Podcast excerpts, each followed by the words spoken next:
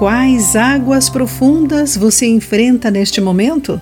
Olá, querido amigo do Pão Diário, muito bem-vindo à nossa mensagem de esperança e encorajamento do dia. Hoje lerei o texto de Wayne Kohler com o título Através das Águas.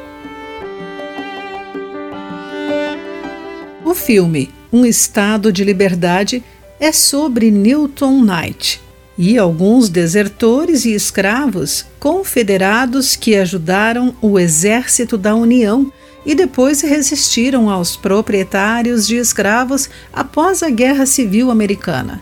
Muitos celebram Knight como o herói, mas foram dois escravos que salvaram a vida dele depois da deserção. Eles o carregaram e cuidaram do ferimento na perna que ele sofrera enquanto fugia das forças confederadas. Se o tivessem abandonado, ele teria morrido. O povo de Judá estava ferido e desesperado, enfrentava inimigos e sentia-se impotente. Israel havia sido tomado pela Assíria, e Isaías profetizara que um dia Judá também seria vencido pela Babilônia. Judá precisava que Deus os ajudasse, resgatasse e não os abandonasse.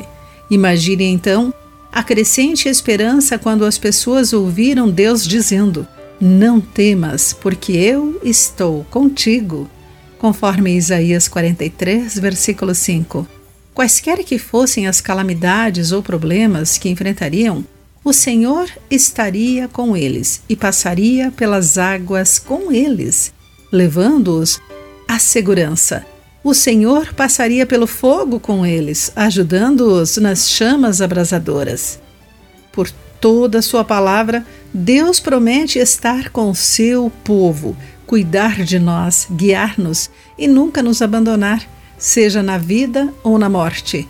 Mesmo quando você se encontrar em lugares difíceis, Deus está com você e o ajudará a passar pelas águas.